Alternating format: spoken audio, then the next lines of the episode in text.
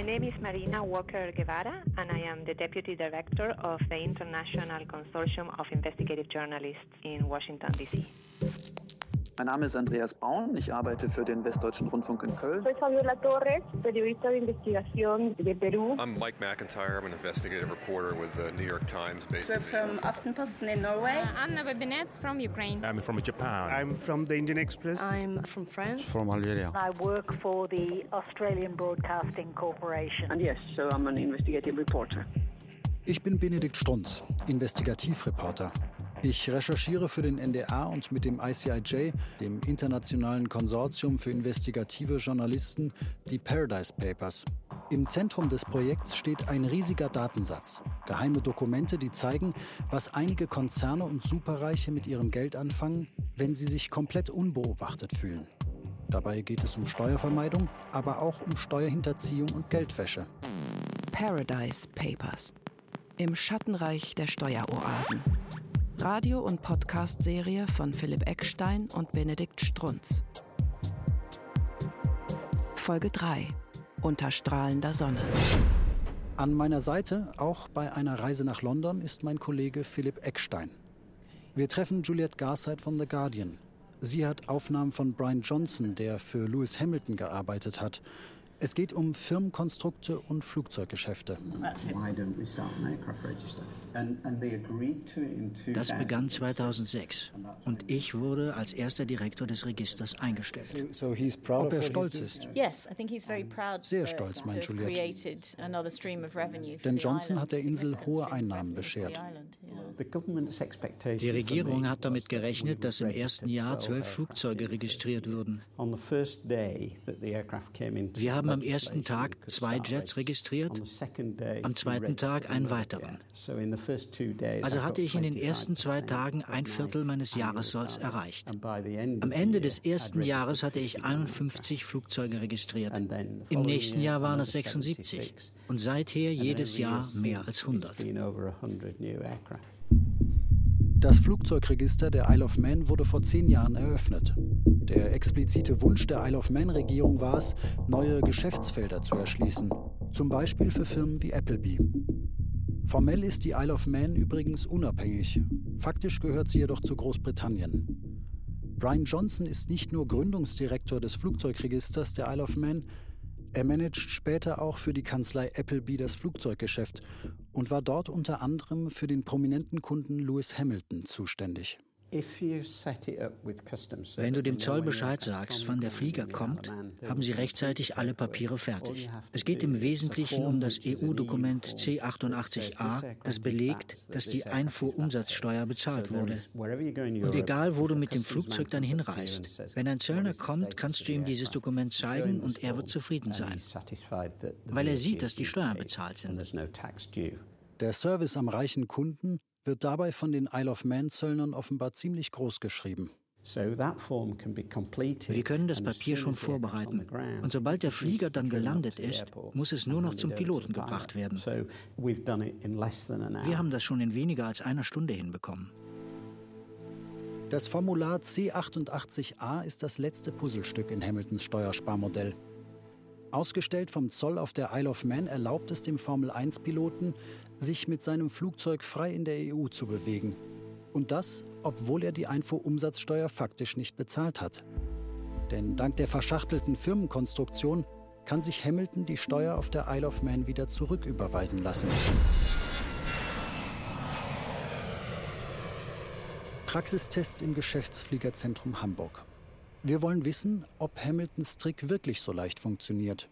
Genügt es tatsächlich, dem Flughafenzoll ein Formblatt vorzulegen, aus dem hervorgeht, dass die Einfuhrumsatzsteuer für einen Luxusjet bereits auf der Isle of Man bezahlt wurde, um nicht weiter behelligt zu werden? Die Kolleginnen und Kollegen schauen sich an, wo kommt das Flugzeug her. Und dann wird durch eine Papiersichtung einfach nachgeguckt, hat er die Abgaben schon bezahlt oder nicht. Beziehungsweise, wo kommt er her, wo ist sein dauerhafter Standort, ist er innerhalb der EU, hat er einen Abgabenbescheid. Äh, ist es außerhalb der EU, ist es ja ein ganz normales Verkehrsmittel. Letztlich müssen Sie sich ja dann einfach auf so ein Papier verlassen. Also wir können anhand der uns vorgelegten Papiere nachvollziehen, ob diese Abgaben tatsächlich bezahlt worden sind oder nicht. Äh, es ist dann so, äh, die Bescheide sehen sehr ähnlich aus. Haben wir den Verdacht nach Fälschung, werden wir dem natürlich nachgehen. Faktisch wurde in Hamiltons Fall ja auch nichts gefälscht. Die Isle of Man hat das Dokument C88A für den Sportstar höchstoffiziell ausgestellt. Der Praxistest scheint jedenfalls bestanden. Hamiltons Trick scheint zu klappen. Es ist ja nicht nur äh, Hamilton, sondern wir sehen in dem Datensatz 30, 40, vielleicht 50 andere Fälle von diesen Flugzeugmodellen allein bei Appleby. Und wenn man das zusammenrechnet und wir gehen davon aus, dass die Firmen auf der Isle of Man alle dieses Modell anwenden, dann kommen wir schnell auf einen potenziellen Steuerschaden von wahrscheinlich mehreren hundert Millionen Euro. Mehrere hundert Millionen Euro. Das Hochglanzbild von Appleby bekommt nach dieser Erkenntnis deutliche Schatten. Die Kanzlei im Zentrum der Paradise Papers hat offenbar ein gigantisches Steuerschlupfloch geschaufelt. Zumindest hat sie dabei geholfen. Und dieses Schlupfloch bietet sie nicht nur Superreichen an. Appleby scheut offenbar auch nicht davor zurück, Kunden zu beraten, die auf internationalen Sanktionslisten stehen, wie Arkadi und Boris Rothenberg, russische Gasleitungsoligarchen und Putin-Freunde. Auch bei diesem Schlupfloch geht es um Geld, das quasi umverteilt wird. Von der Gesellschaft weg hin zu denen, die ohnehin schon extrem viel haben. Der Eindruck, dass die britische Steueroase Isle of Man in den Paradise Papers eine zentrale Rolle spielt, erhärtet sich. Wenn wir jetzt eh schon beim Sammeln sind, eine Sache, die wir auch noch mitschauen sollten, die irgendwie so dazwischen, zwischen Deutschland und internationalen Themen ist, scheint E-Gaming, Online-Glücksspiel ein großes Geschäftsfeld für Sie zu sein. Morgen, Herr Siegmann. Grüße Sie. Grüße Sie auch. Schön, dass Sie da sind. Ja, gerne. Wollen Sie ein Wasser oder einen Kaffee? Das Thema Glücksspiel könnte uns endlich wieder auf den Kiez führen. Also vom Grundsatz her müssen Sie einfach vergegenwärtigen, dass wir in Deutschland ja kein Unternehmensstrafrecht haben, sondern strafbar machen sich immer nur natürliche Personen. Das heißt also Sie oder ein anderer Mitarbeiter, der dieses Spiel spielen würde, könnte sich möglicherweise persönlich strafbar machen. Nicht der Norddeutsche Rundfunk, sondern die Personen. Wenn ich mich nämlich als Spieler ausgebe. Unser NDR-Jurist Klaus Siegmann kommt immer dann ins Spiel, wenn es in Recherchen unangenehm werden könnte. Entweder weil die Gegenseite damit droht, gegen unsere Veröffentlichungen zu klagen, oder weil wir selbst Gefahr laufen, in unseren Recherchen gegen Gesetze zu verstoßen. Das kommt nicht häufig vor, aber es passiert. Manchmal ist das der einzige Weg, Dinge herauszufinden, die sonst im Verborgenen bleiben. Wenn Sie noch einmal zusammenfassend uns sagen können, was jetzt eigentlich die juristischen Probleme sind, wenn ich dieses Glücksspiel mache. Wenn Sie das Glück haben, in Schleswig-Holstein zu leben und eine dort lizenzierte Website nutzen, dann bleiben Sie straffrei. Aber wenn Sie schon in Hamburg sind, wir sind hier in Hamburg, äh, laufen Sie Gefahr, dass Sie verbotenes Glücksspiel betreiben und das ist strafbar nach 285 StGB. Wenn Sie dann Geld gewinnen sollten und dann ausgezahlt bekommen, dann laufen sie weiter in ein möglicherweise strafrechtliches Risiko, nämlich dessen der Geldwäsche. Und zwar deshalb, weil man nicht genau sagen kann, woher kommt dieses Geld. Weil dieses Betreiben dieser Website im Rest Deutschland ist eben strafbar und Geld, was sie dort bekommen, kann man nicht trennen und deshalb laufen sie Gefahr, in einen Geldwäschevorwurf zu fallen. Und derjenige, der ihnen das Geld vom NDR gibt, um dort zu spielen, läuft deshalb möglicherweise Gefahr, einen Untreuevorwurf aufgesetzt zu werden, weil dieses Geld eben mit Geldwäsche zu tun hat. Also wenn wir da jetzt aber einen Strich drunter machen, wenn ich mir das so anhöre, würden Sie mir eigentlich davon abraten? Ich wäre eher vorsichtig. Mit dem Thema Glücksspiel ist die Frage aufgetaucht, warum es manche deutsche Automatenhersteller offenbar nicht mehr so sehr in rauchige Eckkneipen zieht, sondern vielmehr in internationale Steueroasen. Am 25. April 2017 notiert Philipp im Global iHub, unserer Austauschplattform, dass die Verwaltung von Glücksspielanbietern ein wichtiges Geschäftsfeld von Appleby zu sein scheint. Das zeigen Unterlagen, auf die wir gestoßen sind. Also, was machen wir denn jetzt mit dieser Kundenliste hier mit den Glücksspielkunden von Appleby? Naja, nichts Besonderes würde ich sagen. Also wir schauen uns an, welche Verbindungen gibt es nach Deutschland und wir posten sie im iHub und hoffen, dass dann die Partner schauen, welche Verbindungen es dann jeweils zu ihren Ländern gibt. Was wir in den kommenden Wochen recherchieren werden, hat mit Steuern offenbar nur wenig zu tun. Aber mit viel Geld. Auch wenn man das vielleicht im Alltag nicht so bemerkt, der Glücksspielmarkt in Deutschland boomt. Studien zufolge werden hierzulande an Daddelautomaten mit Sportwetten, Lotterien und so weiter Jahr für Jahr 35 Milliarden Euro verzockt. Gauselmann, die Spielemacher. Wir gestalten die Spielewelt der Zukunft. 1957 begann Paul Gauselmann als freier Musikautomatenaufsteller.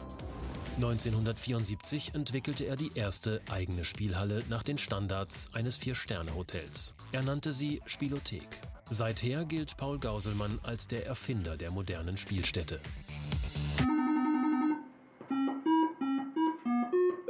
Ihr kennt Gauselmann nicht? In jeder schäbigen Kneipe steht irgendwo ein Spielautomat mit einer lachenden Sonne drauf.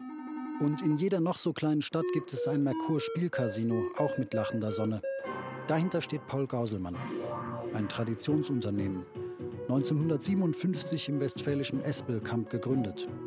Nach eigenen Angaben expandierte Gauselmann von dort in die Welt und offenbar auch in Steueroasen. Firmen, die zumindest zeitweise zur Unternehmensgruppe gehört haben, befinden sich auf Appleby-Kundenlisten. Im vergangenen Jahr hat Gauselmann einen Umsatz von mehr als 2,5 Milliarden Euro gemacht. Und das, obwohl der Glücksspielmarkt in Deutschland eigentlich streng überwacht wird. Die Regulierung des Glücksspielmarkts ist ein Spielerschutz. Glücksspiele verteilen Geld von vielen auf wenige, aber vor allem natürlich auf den Glücksspielanbieter. Und die meisten Menschen sind nicht wirklich bewandert in der Beurteilung, wie ein Glücksspiel funktioniert. Michael Adams ist Jurist und Wirtschaftswissenschaftler. Er forscht an der Uni Hamburg zum Thema Glücksspiel. Und er ist Mitglied des Fachbeirats der Geschäftsstelle Glücksspiel der Bundesländer. Wer am Glücksspiel teilnimmt, handelt wieder seine Interessen und eine kleine Zahl von Menschen wird katastrophal krank und äh, das kann dazu führen, dass sie ihre Existenzgrundlage verlieren, die ihrer Familie und noch über Darlehen, die der Freunde dazu. Daran kann die Gesellschaft kein Interesse haben. Vor allem kann man kein Interesse haben, dass der Sozialstaat massiv durch diese Kranken belastet wird. Dass ein Name wie Gauselmann in den Paradise Papers auftaucht, fasziniert uns von Anfang an.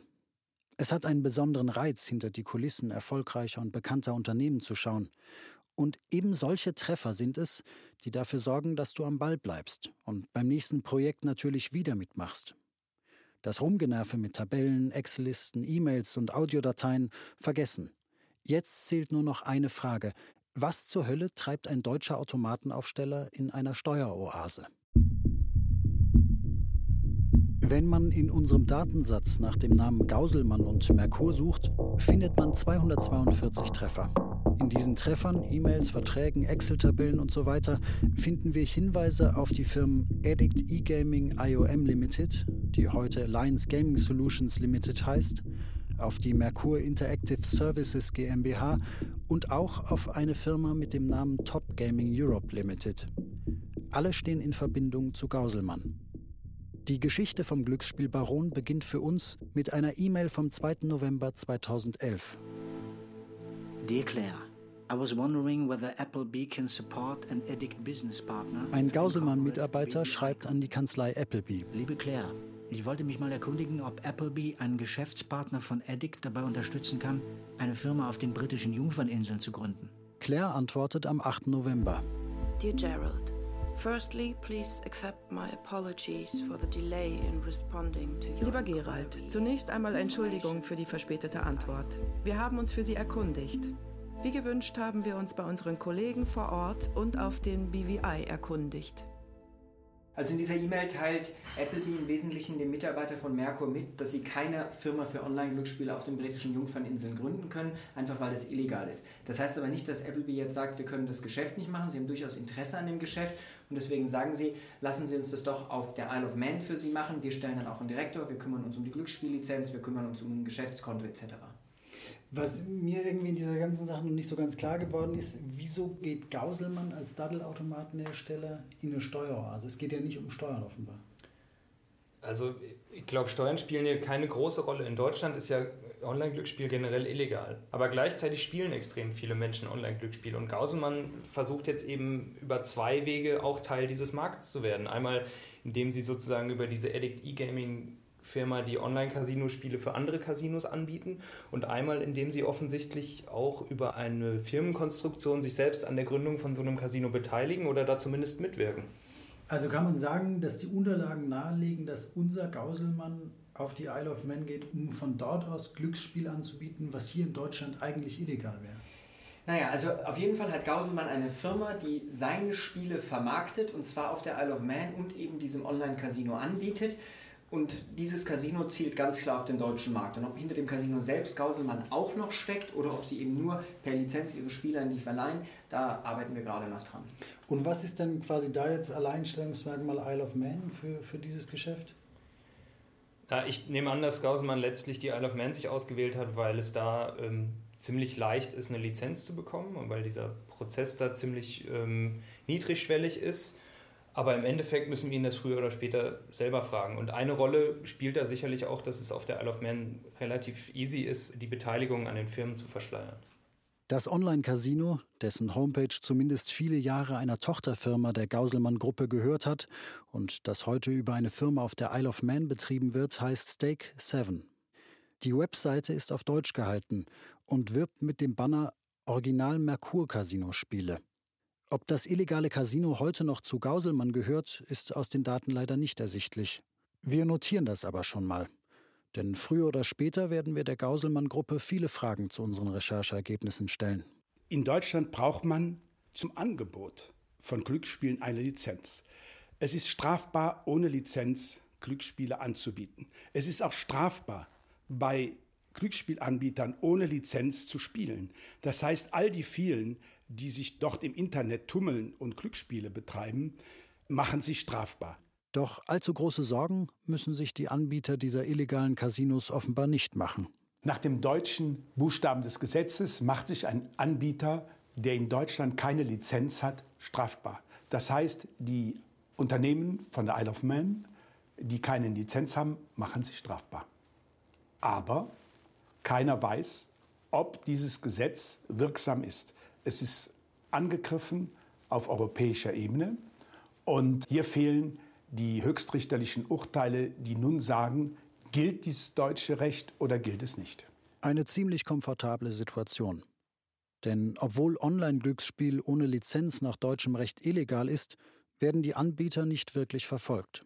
Und mehr noch, nicht nur Online-Glücksspiel ist in Deutschland in den meisten Fällen illegal, auch Banken und Finanzdienstleister, die für Internetcasinos den Zahlungsverkehr abwickeln, verstoßen gegen deutsches Recht. Und das wäre eigentlich ein Fall für die Glücksspielaufsicht, die Staatsanwaltschaft und nicht zuletzt für die Bankenaufsicht BaFin, so der Glücksspielexperte Adams. Die BaFin muss die Banken zwingen, zu untersuchen, wer ist der Empfänger. Und wenn es Verdachtsmomente gibt, dass das illegale Glücksspielanbieter sind, muss sie den Bankvorständen klar machen, dass sie abberufen werden, wenn sie diese Geldströme weiterhin zu den illegalen Anbietern leitet. Doch das interessiere in Deutschland niemanden, so Adams. Auch die BaFin scheine offenbar den tausendfachen Rechtsbruch zu dulden. Zumindest verfolge sie ihn nicht. So ganz kann ich das nicht glauben.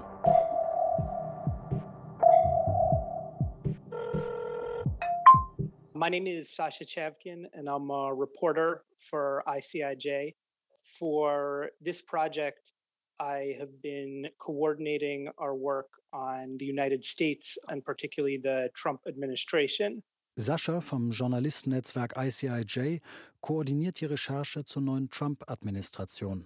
Ja, es sieht jetzt so aus, dass das ICIJ einfach wahnsinnig lange Listen erstellt hat. Da stehen 10.000 Namen von Firmen und Personen und noch mehr drauf. Und davon bekommt jetzt einfach die New York Times bekommt 1.000 Namen, schauen, was finden sie in den Leaks. Die BBC bekommt 1.000 Namen und so weiter. Auch wir übernehmen eine lange Liste mit Namen von Firmen und Politikern, Vertrauten von Trump oder Menschen, die der US-Regierung nahestehen. Der Fokus liegt für uns auf der Trump-Administration. Aber natürlich schauen wir auch systematisch nach Verbindungen zu Obama und Clinton. Die Arbeit lohnt sich. Das US-Team stößt letztlich auf einen Treffer, der es in sich hat. In den Paradise Papers taucht der amtierende Handelsminister der USA auf. Wilbur Ross, Wilbur Ross. is invested in the shipping company Navigator Holdings. US-Handelsminister Wilbur Ross hält Anteile an der Schiffsgesellschaft Navigator Holdings, erklärt Sascha. Zwischenzeitlich war Ross sogar der Mehrheitseigner von Navigator. Ein pikantes Detail, die Schiffe von Navigator transportieren auch Flüssiggas von Russland nach Europa. Und zwar für das russische Gasunternehmen Sibur. And it earns millions of dollars each year for doing so. Uh, it's earned more than $20 million each of the last two years. Sibu ist kein x-beliebiges Rohstoffunternehmen. Einer der Eigentümer ist der Schwiegersohn von Wladimir Putin. Ein weiterer, der schillernde Geschäftsmann Gennady Timchenko. Gennady Timchenko is sanctioned. Dozens of Timchenko's companies are sanctioned by the US Treasury, and the Treasury has described Timchenko as a member of Putins inner circle. Die USA haben bereits im Jahr 2014 im Zuge der Krim-Krise gegen Timchenko und Dutzende seiner Firmen Sanktionen verhängt. Timchenko und auch die Firma Sibur werden von den USA dem unmittelbaren Machtkreis von Russlands Präsidenten Putin zugerechnet. Wilbur Ross ist ein milliardenschwerer Investor. Kurz bevor er seinen neuen Posten als Handelsminister im Februar 2017 angetreten hat, hat er 80 seiner Firmenbeteiligungen aufgelöst, um Interessenskonflikte zu vermeiden. Aber vier Unternehmen, die er weiterhin hält, sind Offshore-Firmen auf den Cayman Islands, die Beteiligungen an dem Schifffahrtsunternehmen Navigator halten. Wilbur Ross ist also weiterhin an Navigator beteiligt und profitiert von Geschäften mit Seabour. Auf Nachfrage erklärt Ross, Sibo sei nicht sanktioniert und als Handelsminister halte er sich bei allen Angelegenheiten, bei denen es um Überseeschiffe gehe, heraus. Generell unterstütze er aber die Sanktionen gegen Russland. Der Fall wirft natürlich dennoch einen ganzen Haufen Fragen auf. Unter anderem die Frage danach, wohin der Kampf gegen Steueroasen in den USA führt, wenn Teile der US-Regierung selbst von diesem System profitieren.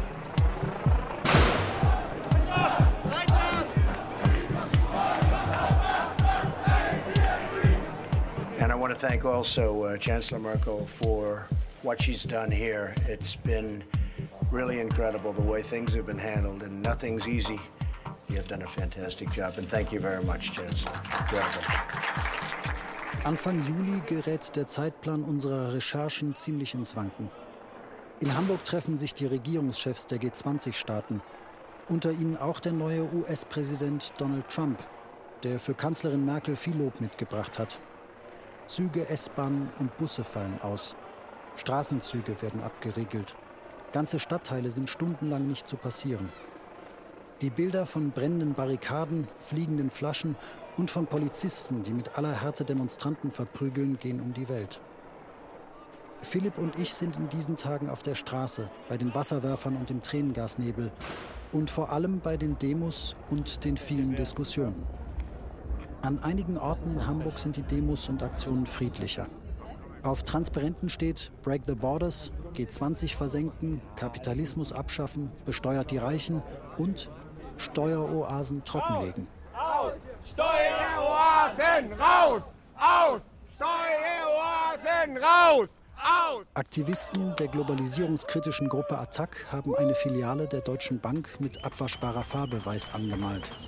Die Deutsche Bank äh, hat in der Vergangenheit gezeigt, wozu sie fähig ist. In den Steueroasen sie ermöglicht eben ihren Kunden oder befördert es sogar aktiv, dort Steuerhinterziehung und äh, Geldwäsche zu betreiben. Das finden wir nicht richtig. Wir fordern da ein hartes Durchgreifen gegen diese kriminellen Machenschaften und eine Schließung der Steueroasen. Der Aktivist hat, wie bei solchen Aktionen üblich, schon im Vorfeld Journalisten einen Tipp gegeben, dass es sich lohnen könnte, genau jetzt und hier zufällig vorbeizukommen. Endlich wird hier mal ein Zeichen gesetzt. Die Menschen sollen endlich mal die Augen geöffnet werden. Ich finde das Hammer. Das ist die Deutsche Bank und die, die bereichern sich an den Steuergeldern. Und wir arme Leute, wir müssen arbeiten gehen. Das ist eine Ausbeutung. Man könnte sich so reinsteigen. Das ist eine Aufregung. Und, und das gehört sich nicht. Ich finde, das ist genau das Richtige, was hier gerade passiert ist. Genau sowas. Wir nutzen den G20-Gipfel auch, um uns mit einigen Vertretern von Nichtregierungsorganisationen zu treffen. Darunter Finanzexperte Alfred Eibel von Attac. Wo steht der politische Kampf gegen Steueroasen heute, nach all den Leaks der vergangenen Jahre? Traurig, einfach nur traurig, wenn man ansieht, wie schwer sich die EU tut, zu einer relevanten Liste der Steueroasen zu kommen, weil natürlich immer ein, eines der europäischen Länder ist verhindert, dass ein Territorium oder ein befreundetes Land auf diese Liste kommt, mit denen sie intensive Geschäftsbeziehungen haben. Jedes Land schützt wieder seinen eigenen Bereich auf Kosten der Allgemeinheit und das ist nicht zielführend. Da muss man wirklich zum Durchbruch kommen. Auch Fabio De Masi treffe ich am Rande der Demos. De Masi ist Politiker und im Sommer 2017 noch für die Linke im Europaparlament. Mittlerweile sitzt er im Deutschen Bundestag. Steuergerechtigkeit ist seit Jahren sein politisches Steckenpferd. Und haben Sie das Gefühl, auf G20-Ebene, da wurden ja auch Steuern, sollten ja auch Thema sein. Äh, Kampf gegen Steueroasen. Ja, ich glaube, da wird nur über den BEPS-Prozess gesprochen. BEPS steht für Base Erosion and Profit Shifting. Ein Programm, mit dem die OECD den Steuerspartricks der großen Konzerne Einhalt gebieten will. Aber das nur am Rande. Im Parteibüro der Hamburger Linken, nicht weit vom Hauptbahnhof, setzen wir unser Gespräch fort. In einer knappen Stunde soll ganz in der Nähe eine weitere Demonstration mit mehr als 70.000 Menschen starten. Das Grundproblem bei dieser ganzen Profitverschiebung ist ja, dass wir im Prinzip ein internationales Steuersystem haben, was nicht mehr auf der Höhe der Zeit ist. Das heißt, ich glaube, 60 Prozent des Welthandels findet innerhalb von internationalen Konzernen statt. Also es sind Transaktionen innerhalb von Apple oder Google etc. Da muss man sagen, beispielsweise eine Firmentochter auf Cayman Islands verleiht der anderen genau. ein paar Millionen. Genau, und dann zahlen die Zinsen und dadurch verschieben sie die Gewinne oder Patentrechte für das iPhone oder was auch immer. Natürlich hätten die Veröffentlichungen zu den Panama Papers auch politisch etwas bewegt, meint Demasi. Aber substanziell, dass die ganzen Schlupflöcher geschlossen wären, das kann man nicht behaupten. Und ich würde jetzt hier auch eine öffentliche Wette eingehen, dass wir neue Leaks haben werden, die im Prinzip dieselben Mechanismen offenlegen. Tja, hätte er mal gewettet. Übrigens regt er sich auch besonders darüber auf, dass sich die Europäische Union noch immer nicht darauf geeinigt hat, welche Länder nun eigentlich auf einer schwarzen Liste für Steueroasen genannt werden sollen und welche nicht. Die schwarze Liste ist, würde ich sagen, eher so eine weiße Liste. Da ist nämlich kaum was drauf. Also wenn Isle of Man oder irgendwelche Gebiete mit Nullsteuern nicht auf einer schwarzen Liste der Steueroasen landen, dann weiß ich nicht, was ich dazu noch sagen soll. Also wenn man keine Steuern erhebt, ist man offensichtlich keine Steueroase. Da bleibt mir alles im Hals stecken. Und da ist sie schon wieder, die Isle of Man. Die kleine Insel, die zwischen Irland und Schottland mitten in der irischen See liegt, steht mittlerweile im Mittelpunkt unserer Recherchen. Die Kanzlei im Zentrum unserer Dokumente Appleby hat hier ihren Hauptsitz. Dem Formel-1-Fahrer Lewis Hamilton und vielen anderen Superreichen gelingt es offenbar mit Hilfe von Firmenkonstrukten auf der Insel, die Steuer auf ihre Privatjets massiv zu mindern. Außerdem sehen wir in den Paradise Papers, dass die Insel, sagen wir mal ziemlich großzügig, Glücksspiellizenzen verteilt. Erst einmal geht aber meine Suche nach dem Schlossherren weiter. Es gibt Neuigkeiten. Der FDP-Politiker Harald Leibrecht, der offenbar Mitbesitzer mindestens einer Briefkastenfirma ist, soll lange Zeit das Schloss Wickham Court südlich von London gehalten haben. Eine Briefkastenfirma ist eine Scheinfirma, die in der Regel keinen echten Geschäften nachgeht. Ihr Hauptzweck besteht zumeist darin, den wahren Besitzer hinter Vermögenswerten zu verschleiern. Hello, this is Benedikt Strun speaking. I'm a journalist at the public broadcaster NDR in Germany. Um, I have a short question. I'd like to know who's the ultimate beneficial owner of a specific real estate and um, I went to the, uh, the land registry and Mein Besuch in Wickham Court war zwar nicht besonders erfolgreich, aber ein Anruf beim britischen Immobilienregister bringt Klärung. Das Schloss gehört tatsächlich nach wie vor der Briefkastenfirma Redford Holdings und damit mutmaßlich auch heute noch dem langjährigen Bundestagsabgeordneten Leibrecht. Ein weiterer spannender Punkt. In seiner Zeit als Bundestagsabgeordneter hat Leibrecht seine Offshore-Beteiligungen nicht offengelegt. Bevor ich Harald Leibrecht zu unseren Rechercheergebnissen befrage, hole ich mir noch eine Zweitmeinung ein. Von einem alten Bekannten, den ich bereits aus vielen Recherchen kenne, den ehemaligen Steuerfahnder Frank Wehrheim. Wir sprechen uns über Leitung. Er sitzt im Studio des Hessischen Rundfunks in Frankfurt, ich in Hamburg. Hallo Herr Wehrheim, hier ist Benedikt Strunz. Grüß Sie. Ich grüße Herr Strunz. Herr Wehrheim, äh, Sie haben ja schon gemeldet. Sie hatten einmal Möglichkeit, sich die Unterlagen anzugucken, beziehungsweise dieses Konstrukt, was ich Ihnen beschrieben habe. Ja, das habe ich mir angesehen. Wir haben ja jetzt folgende Situation. Der FDP-Politiker Harald Leibrecht war offenbar an einer Briefkastenfirma beteiligt. Diese Briefkastenfirma hat südlich von London ein Schloss gehalten, Wickham Court, und hält es auch noch immer. Und dieses Schloss wird eben vermietet. Das heißt, diese Briefkastenfirma generiert offenbar Mietzinseinnahmen, regelmäßige. Und der Politiker war auch noch an einer weiteren Briefkastenfirma beteiligt. Da war ein Schloss drin oder ein historisches Luxusgebäude. Wenn Sie das jetzt als Steuerfahnder anschauen, dieses Konstrukt, was halten Sie davon? In der Steuerfahndung geht es immer, auch bei Steuerhinterziehung, immer um einen Anfangsverdacht. Und wenn Sie mir sowas vorlegen und das noch mit Zahlen untermauern, dann hätte ich einen Anfangsverdacht als Steuerfahnder. Und wenn ich einen Anfangsverdacht habe, würde ich die Akten beiziehen, würde gucken, ob das äh, drin ist. Äh, dann würde ich gucken, sind die Einkünfte nicht versteuert. Grundsätzlich stellt sich Frank Wehrheim die Frage, die ich mir auch stelle. Die Konstruktion an sich, warum sollte die gewählt werden? Die Grundfrage, immer wieder. Weshalb setzt jemand Briefkastenfirmen auf, die in der Regel mehrere tausend Euro Verwaltungsgebühren im Jahr kosten? Um was geht es ihm? wenn nicht darum, etwas geheim zu halten. Aber was und vor wem? Schönen guten Tag, Benedikt Strunz vom Norddeutschen Rundfunk. Sagen Sie, ich habe eine kurze Frage und zwar, ich bin auf der Suche nach einem E-Mail-Kontakt von Harald Leibrecht wegen einer Interviewanfrage. Können Sie mir da weiterhelfen? Gemeinsam mit Frederik Obermeier von der Süddeutschen Zeitung verfassen Philipp Eckstein und ich einen Katalog mit 23 Fragen an Harald Leibrecht. Mit der Bitte um Antwort binnen einer Woche. Sehr geehrter Herr Leibrecht, wir sind Journalisten von NDR, WDR und Süddeutscher Zeitung und recherchieren gerade gemeinsam zum Überthema Offshore mit dem Ziel einer Veröffentlichung. Dabei konnten wir Einsicht in Vorgänge nehmen, die offenbar mit Ihnen zu tun haben. Harald Leibrecht antwortet uns auf mehreren Seiten. Die Offshore-Firmen seien von seinem Vater gegründet worden. Alles sei den deutschen Steuerbehörden bekannt gewesen. Weshalb sein Vater bestimmte rechtliche Strukturen, gemeint sind damit Briefkastenfirmen, gewählt hat, sei heute allerdings nur noch teilweise nachvollziehbar, was immer das heißen mag. Die Frage, ob mit dem Konstrukt möglicherweise Steuern in England kleingerechnet werden sollten, beantwortet Leibrecht nicht. Auch auf die Frage, weshalb er die Unternehmensbeteiligung nicht in seiner Zeit als Bundestagsabgeordneter offengelegt hat, reagiert Leibrecht ausweichend. Zunächst schreibt der langjährige FDP-Politiker, er sei erst nach seiner Zeit im Bundestag Mitbesitzer der Redford Holdings geworden. Ihr gehört das Schloss Wickham Court. Das widerspricht allem, was wir in den Unterlagen sehen konnten. Auf erneute Nachfrage teilt Leibrecht uns dann mit, dass er die Beteiligung überhaupt nicht hätte offenlegen müssen, da er lediglich 25 Prozent der Anteile gehalten habe. In den Bundestagsregularien heißt es aber, Unternehmensanteile seien erst bei mehr als 25 Prozent veröffentlichungspflichtig. Und das stimmt. Leibrechts Angaben lassen sich für uns nicht widerlegen. Die Recherche endet hier. Dennoch hinterlässt die Geschichte für uns Fragezeichen.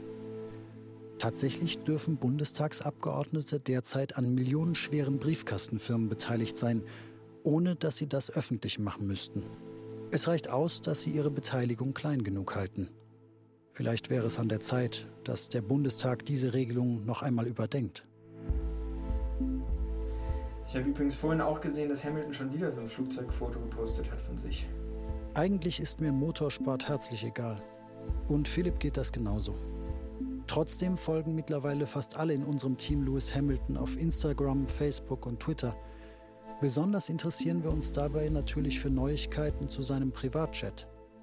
Immerhin haben wir viel Zeit damit verbracht zu verstehen, auf welche Weise er genau das Flugzeug in die EU importiert hat, ohne dabei mehrere Millionen Euro Steuern zu bezahlen. Also er schreibt hier am 11. Juli noch zwei Tage Urlaub, bevor das nächste Rennen ansteht. Und dazu so ein Foto von sich und seinen Freunden da vor dem Flugzeug. Fotos in sozialen Netzwerken sind häufig hilfreich für uns. In unserem Fall zeigen sie, dass Hamilton sein Flugzeug offensichtlich für private Reisen nutzt. Mögliche Ausreden, dass es sich hierbei um einen reinen Geschäftsflieger handelt, gelten also nicht. In unseren Recherchen ging es bislang um den Vorwurf, dass Hamilton Steuern umgeht. Darüber kann man sich zwar empören, faktisch wäre das aber legal. Doch ein Post im iHub, unserer Austauschplattform, gibt unserer Recherche im Spätsommer 2017 eine neue Richtung. Naja, also in der Hamilton-Sache ist es ja so, dass wir bislang immer nur von Steuervermeidung ausgegangen sind. Das heißt, legales Steuerschlupfloch, was hier jemand mit sehr viel Geschick ausnutzt. Es ist jetzt aber so, dass Kolleginnen und Kollegen vom Guardian mit zahlreichen Steuerexperten gesprochen haben und die sagen, das sieht hier mehr nach Steuerhinterziehung sogar aus. Das heißt, es geht jetzt hier nicht mehr nur um quasi ein moralisch fragwürdiges Verhalten von einem Multimillionär und Sportstar, der hier ein Steuerschlupfloch extrem ausnutzt, sondern vielleicht sogar um eine Straftat, nämlich dass hier mit Tricks gespielt werden, die eben nicht legal sind, um mehrere Millionen Euro zu sparen. Die Geschichte bekommt eine neue Dimension. Und klar ist auch, mit einem solchen Vorwurf müssen wir als Journalisten extrem vorsichtig sein. Mehrere Tage lang schicken wir uns deshalb immer wieder Entwürfe für die schriftlichen Fragen an Hamilton hin und her. Vom NDR zur SZ, zu italienischen und Schweizer Kollegen und wieder zurück. Am Ende einigen wir uns auf einen vier Seiten langen Brief, den Juliette vom Guardian im Namen von uns allen an Hamilton schickt. Und natürlich kontaktieren wir auch seine Helfer. Wir warten auf Hamiltons Antworten, beziehungsweise darauf, dass uns ein paar Staranwälte mit Stundensätzen von 500 Euro aufwärts nahelegen, unsere Rechercheergebnisse auf keinen Fall zu veröffentlichen. Zeitvertreib und Selbstversuch. Ist es tatsächlich so einfach, beim ominösen Offshore-Casino Stake 7 als deutscher Kunde zu spielen? Und wie genau läuft der Zahlungsverkehr für dieses illegale Glücksspiel ab? Und darf ich das überhaupt? Fragen an NDR-Jurist Klaus Siegmann. Was ist Ihre Einschätzung? Also kann ich das machen sozusagen oder äh, bewege ich mich da auf dünnem Eis? Also sich irgendwo anzumelden bei einem dieser Online-Angebote, das ist, glaube ich, straflos. Das können Sie gefahrlos tun, anmelden. Das ist okay. Auch das Überweisen auf ein Konto ist, glaube ich, strafrechtlich unbedenklich. Schwierig wird es dann, wenn Sie wirklich spielen. Natürlich will ich wirklich spielen. Paradise Papers. Im Schattenreich der Steueroasen. Folge 3. Unter strahlender Sonne. Radio- und Podcast-Serie von Philipp Eckstein und Benedikt Strunz. An den Recherchen beteiligt waren außerdem Jan-Lukas Strotzig, Jochen Becker, Elena Kuch und Britt Rösner. Es sprachen Katja Danowski, Kai Hufnagel und Benedikt Strunz. Ton und Technik Christian Alpen, Nicole Graul und Joachim Henning.